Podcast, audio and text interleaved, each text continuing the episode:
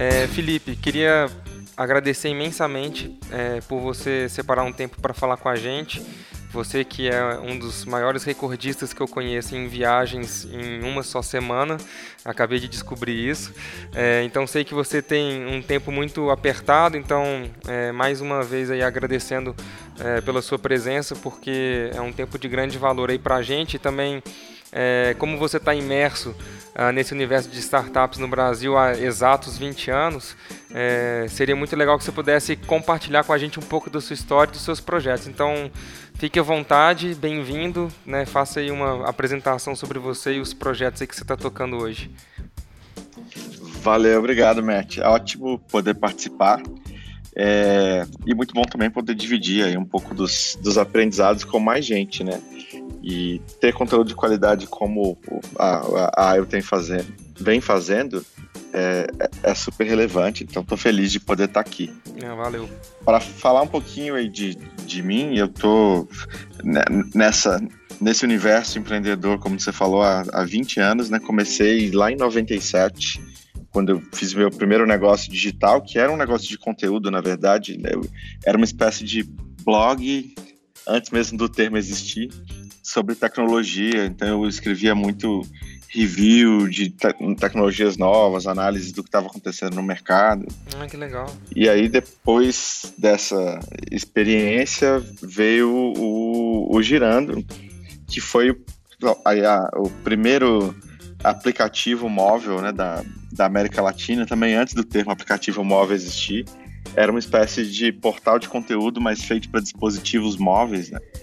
Com um, aprendizado enorme, né? Na, naquela época, isso 99 para 2000, foi bem a época da, da bolha. A gente recebeu investimento, teve um boom de mídia, depois com a bolha o negócio é, é, praticamente quebrou, a gente se associou com uma empresa concorrente, enfim, foi um processo super intenso, principalmente para é, empreendedores de 16 anos, que era a minha idade na época, né?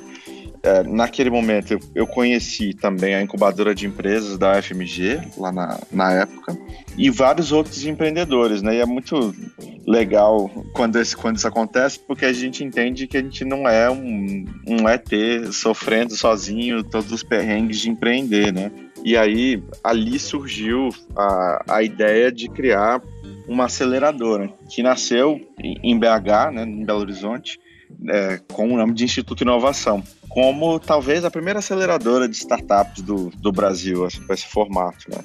É, e aí, depois de muita conversa, falando com o BNDES, e a gente participou de um processo público de seleção é, de, de um gestor que foi feito pelo DNDS, a gente passou nesse processo e nos tornamos os gestores do Fundo Criatec, que foi talvez o primeiro grande fundo de capital semente para startups no Brasil, né? E aí olhando para tudo isso, eu falei, bom, a gente tem um número enorme de empresas no Brasil, algumas muito legais, muito interessantes, que está atrás de recurso e que não consegue esse recurso. Como é que a gente faz para resolver esse problema, né? E eu como um cara da área digital, sempre fiquei, muito frustrado com isso. E foi aí que surgiu a ideia da Startup Farm como uma, uma aceleradora focada no universo digital, né?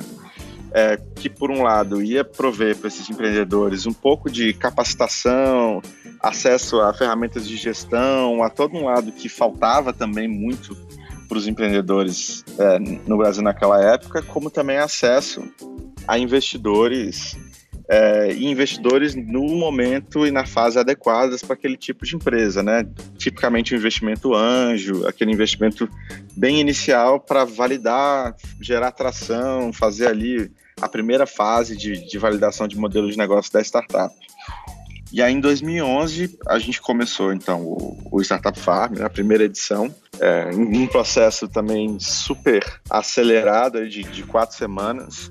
Fizemos várias edições Logo na primeira, em, em São Paulo, a gente já teve um investimento e aquisição do peixe urbano no, no entregador, que foi uma das, das, das empresas que participou. O, o, Farm 2 no Rio teve, foi quando surgiu o, o Easy Taxi. Farm 3 em, em BH tem um tal de, de Bived, não sei se você conhece. Ah, já ouvi falar desse pessoal aí, viu? pois é, participaram lá também com a gente. Aí foi muito massa essa experiência, assim. É... Na época que a gente participou, né, quando a gente, a gente tinha terminado, a gente tinha terminado, aliás, é... só fazer Vocês uma re... era Mikasa Sukasa, né, Exatamente, né, a gente entrou com o copycat do Airbnb e lá no meio do processo a gente matou ele e deu início ao Vivid.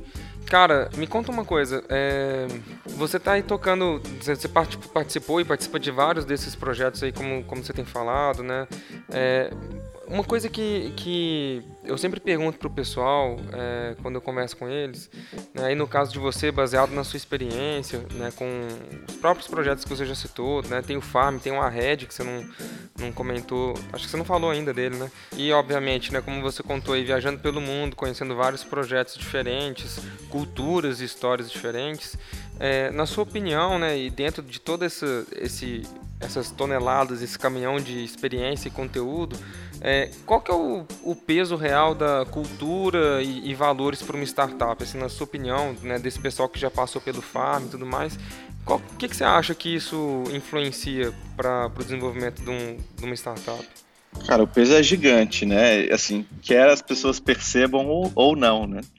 É, às vezes eu vejo que muitos empreendedores nem param para pensar nisso, ou às vezes para dar o devido valor a essa, a essa questão, mas querendo ou não, é, os valores pessoais dos founders, aquilo que eles acreditam, o jeito de ser, moldam muito a, os valores da própria startup e a cultura dela, né? E, e, isso vai ter implicações em como ela funciona, em como ela entrega seus produtos, em como ela entrega valor para a sociedade, né?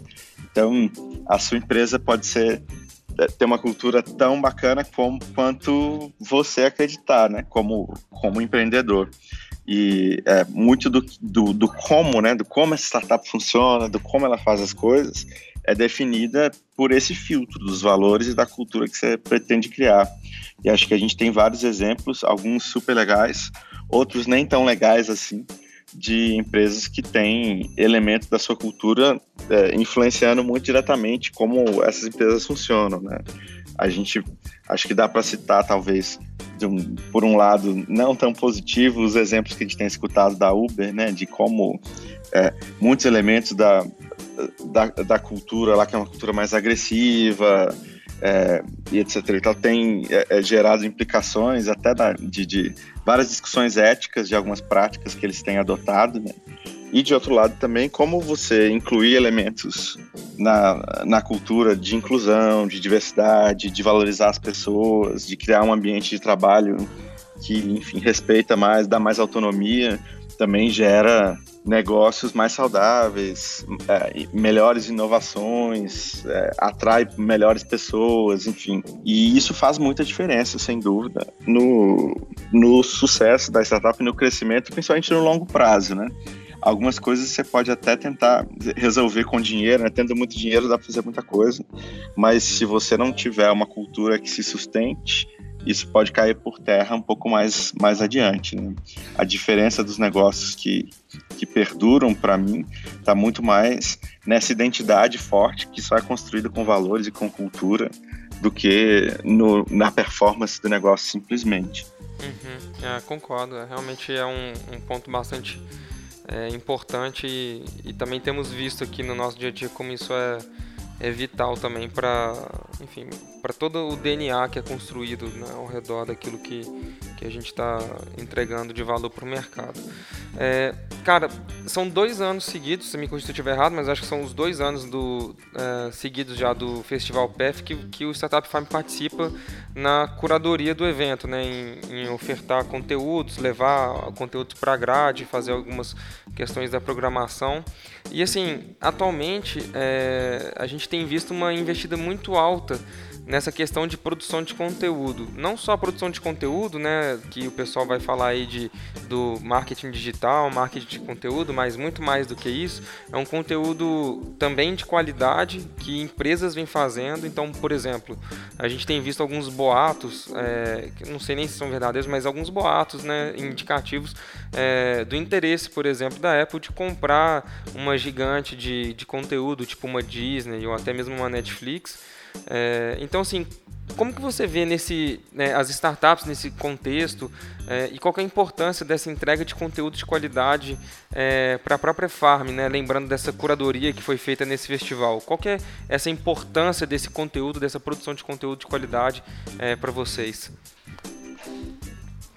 Legal, essa, essa é uma pergunta muito boa ao mesmo tempo nada fácil de ser respondida, porque tem vários elementos aí, né? Acho que a gente está vivendo num, num, paradoxo, assim, da, do mundo atual, da sociedade de hoje, que de um lado a gente tem um, uma infinidade de conteúdo, né? A gente nunca produziu tanta informação, tanto dado na história da humanidade, a internet está abarrotada de opções de conteúdo de todos os tipos e, e qualidades, mas ao mesmo tempo e talvez até por isso mesmo um, é, é, um, umas, um sobressalto, né, uma relevância muito maior para os conteúdos de qualidade. É, tem, tem tanta informação e tanta coisa de tudo quanto é tipo que aquelas é, que realmente têm qualidades acabam saltando aos olhos e gerando e fazendo a diferença, né? Então, no, no meio de tudo que está aí, o jeito de você, de fato, ouvir, chamar atenção, e ser relevante para sua audiência, uma coisa diferente da, da média, que tem uma qualidade às vezes bem questionável, né? Falando dessa qualidade média aí no mundo onde está vendo fake news é, é, e todo, todo esse, esse, esse mar de, de conteúdo e informação. Então, diante disso, você é, é ter informação de qualidade e conseguir ter reputação, né? Se tornar uma referência que é respeitada faz realmente toda a diferença. E você pode fazer isso construindo conteúdo de qualidade ou até é, tentando é, fazer um trabalho de curadoria, que é de, nesse mundo que existe aí, tentar separar o joio do trigo e dar alguns caminhos para que quem está buscando acessar esse conteúdo de qualidade o encontre. É, e é um pouco do que a gente tentou fazer no, no Festival PF, né? Nós somos já pelo segundo ano, você está certo, responsáveis né, e parceiros pelo, por toda a trilha de empreendedorismo do festival. E aí a gente mescla um trabalho de, de curadoria, de encontrar bons conteúdos, palestrantes, painéis, né, e, e uma parte de co-criação, que é pensar nesses temas junto, é, e também criar alguns conteúdos. A gente dá várias palestras e, e, e conteúdo lá, para tentar entregar algo que seja relevante para o público, que é um público super descolado, formador de opinião e de tendência, né? gente que, que, lidera esse mercado da economia criativa e do, do é, da conectividade, então é gente que está na, na, na, fronteira e na crista da onda né, é, nesse, é, nesse setor, né? nesse universo. Então, a gente tem percebido muito valor nisso, por, é, por ser um público bem qualificado e ao mesmo tempo exigente e que justamente é formador de opinião. Então, é, tem muita gente que ainda não conhece né, o trabalho da Farm, que tem contato com a gente através do conteúdo de qualidade. Então, é um contato qualificado também, né? Não é só ficar sabendo da Startup Farm, mas ficar sabendo da Startup Farm através de um conteúdo bacana, num ambiente com, é, é, com gente interessante. Então a gente agrega para a nossa marca né, e para o nosso jeito de ser vários outros valores e elementos que estão associados a, a, aos valores e à dinâmica do festival. Né?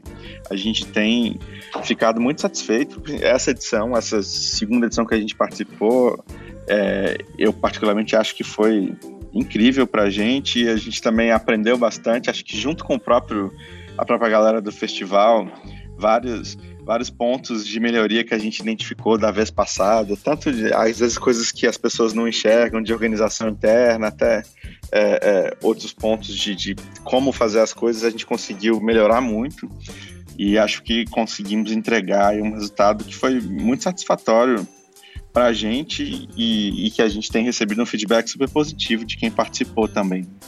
Uhum. Ah, bem legal. É, eu tive nessa segunda edição, né? Até te encontrei rapidinho é, no último dia.